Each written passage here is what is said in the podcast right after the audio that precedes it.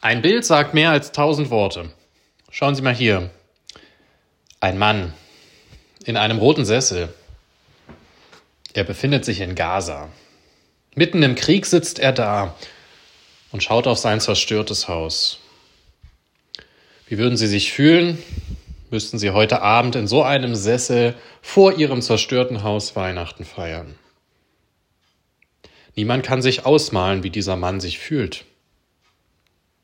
Und doch kann dieses Bild uns näher an seine Emotionen bringen, als Worte es jemals könnten. Und jetzt schauen Sie hier, ein nächstes Bild.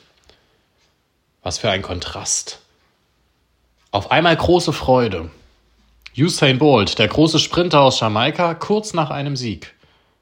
Der freut sich. Hängt Ihnen noch das Bild aus Gaza nach oder spüren Sie schon die Ausstrahlung dieses Bildes? Je länger man hier drauf schaut, desto mehr wird sich die Freude des weltbekannten Sprinters auf uns übertragen. Oder man wird neidisch auf ihn. Auf jeden Fall werden Emotionen ausgelöst. Ein Bild sagt mehr als tausend Worte. Kurt Tucholsky hat dieses Sprichwort vor fast 100 Jahren geprägt. Jeder Propagandist weiß, dass es wahr ist. Jeder, der mal Werbung gemacht hat, weiß, dass reiner Text nichts bringt. Es braucht bunte Bilder die berühren die Menschen. Und heute scheint das noch aktueller zu sein als damals in der Zeit des Schriftstellers Kurt Tucholsky. Heute leben wir nun wirklich in einer Zeit der Bilder. Oder schauen Sie abends gerne mal Netflix oder Tatort? Oder lesen Sie lieber ein Buch? Und wenn Sie im Zug sitzen, schauen Sie lieber auf Ihr Handy mit Fotos und Bildern und Videos? Oder lesen Sie eine Zeitung. Und wenn, dann ist es ja oft die Bildzeitung, die man dort wahrnimmt. Bilder verkaufen sich besser als Worte. Das gilt heute noch mehr als damals. Heute gilt nicht nur, wer nichts zu sagen hat, sollte lieber schweigen, sondern auch, wer kein Bild vermittelt, der wird nicht wahrgenommen. Heute feiern wir Weihnachten. Und an Weihnachten, da gibt es auch echt viele Bilder, viele Emotionen, viel Anschaulichkeit. Wenn Sie wollen, schließen Sie gern mal die Augen und denken Sie an das Weihnachtsfest. Was kommt Ihnen da an den Sinn? An was denken Sie? Welche Bilder ploppen auf? Vielleicht funkelnde Lichter, geschmückte Tannenbäume, Geschenke, die unter dem Baum liegen. Oder Sie malen sich warmen Kerzenschein aus, gemütliche Wohnzimmer, Vielleicht kommen aber auch Erinnerungen an fröhliche Familientreffen, die Vorfreude der Kinder auf die Geschenke, Lebkuchen, Tannennadeln. Und ganz bestimmt denken Sie auch, und Sie können die Augen wieder öffnen, an das hier. Das ist das Bild von Weihnachten. Ein Kind in der Krippe.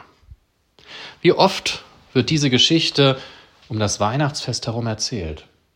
Ein neugeborenes Kind, klein und hilflos, in einer einfachen Krippe aus Holz. Die Eltern Maria und Josef, sie hatten keine Herberge mehr bekommen. Sie mussten hier im Stall Zuflucht nehmen. Dahinter stehen Ochs und Esel. Davor stehen die Hirten. Die waren von Engeln hergeschickt worden. Die hatten ihnen gesagt, fürchtet euch nicht, denn heute ist euch der Retter geboren. Sie alle kennen das. Es wird in Krippenspielen rauf und runter gesprochen, gespielt und es wird auch davon gesungen. An Weihnachten, da ist unser christlicher Glaube endlich mal anschaulich. Endlich ein Bild. Endlich werden Emotionen transportiert. Vielleicht hat sich Weihnachten deshalb so besonders gut in säkulare Kontexte, in weltliche Umgebungen transportiert und hat dort überlebt. Vielleicht kommen deshalb an Weihnachten mehr Menschen in die Kirche, weil man sich endlich was vorstellen kann, weil es so warm ums Herz wird, weil es einfach so schön emotional ist, diese Krippe zu sehen und in der Dunkelheit der Kirche Stille Nacht, Heilige Nacht zu singen. Weihnachten ist einfach so eindrucksvoll, so schön, so anschaulich. Aber schon in wenigen Tagen wird Weihnachten gefühlt wieder vorbei sein. Und dann wird es wieder schwieriger mit diesem Glauben. Würden Sie jetzt nochmal die Augen schließen und sich Gott ausmalen, Gott nach Weihnachten, dann würde bei den meisten das innere Bild wohl leer bleiben. Was soll man sich da schon vorstellen? Wie soll ich mir Gott vorstellen? Im Islam, da ist es sogar ganz und gar verboten, sich ein Bild von Gott zu machen. Gott ist unsichtbar, sagen Muslime. Im Judentum nicht anders. Ich kenne eine junge, ultraorthodoxe jüdische Frau aus Israel, die niemals eine Kirche betreten würde. Denn hier hängen überall Bilder von Gott. Gott am Kreuz, Gott in der Krippe, Gott auf den Bildern der Kreuzwegstation. Verboten, sagt sie. Das darf nicht sein.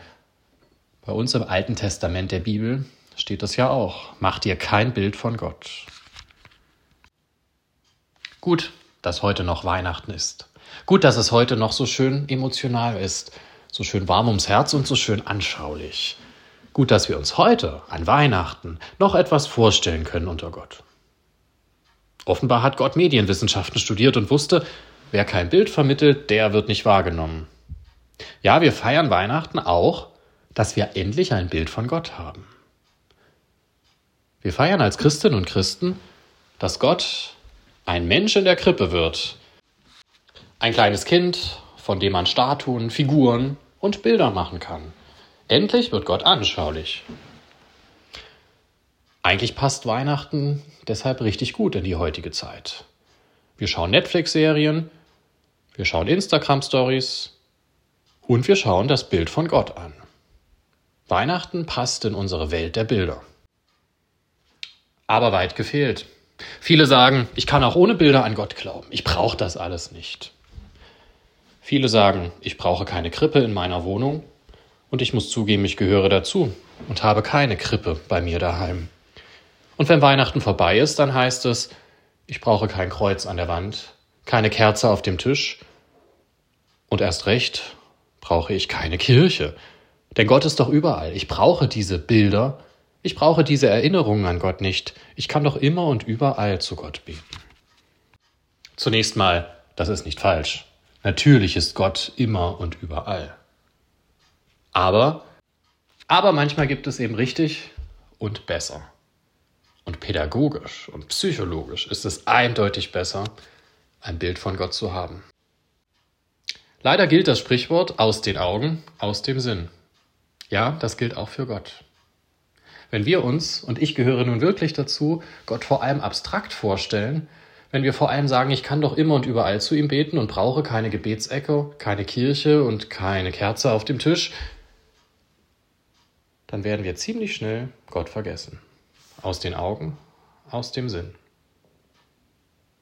Heute ist Weihnachten. Heute vergessen wir Gott nicht. Heute haben wir dieses Kind in der Krippe. Aber werden wir Gott wieder vergessen, wenn Weihnachten vorbei ist? Ja, das wird passieren. Aber diesmal können wir vorsorgen. Schaffen wir uns doch einfach eine kleine Erinnerung an Gott.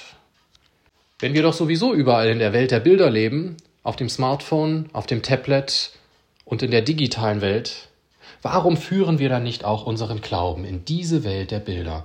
Warum nutzen wir nicht dieses Erinnerungsbildchen, das Gott uns mit seiner Geburt im Stall von Bethlehem geschenkt hat? Das könnte ein kleines Bildchen, ein Gebetsbildchen im Portemonnaie sein. Das könnte eine Kerze sein, ein kleines Kreuz, ein kleines Kreuz am Schlüsselbund.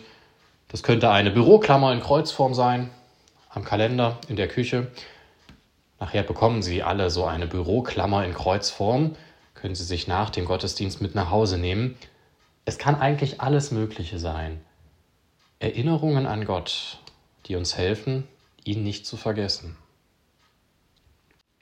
Wir können noch so erwachsen sein. Wenn wir Gott nicht vergessen wollen, dann braucht es Bilder und Erinnerungen von ihm, besonders für den hektischen Alltag. Führen wir unseren oft so abstrakten Glauben in die moderne Welt. Leben wir nicht nur weltlich in der Welt der Bilder, sondern leben wir auch unseren Glauben in der Welt der Bilder. Weihnachten macht es uns vor. Emotionen, Bilder und Figuren, all diese können uns an Gott erinnern, aber sie wollen es nicht nur an Weihnachten tun. Denn ein Bild sagt immer mehr als tausend Worte.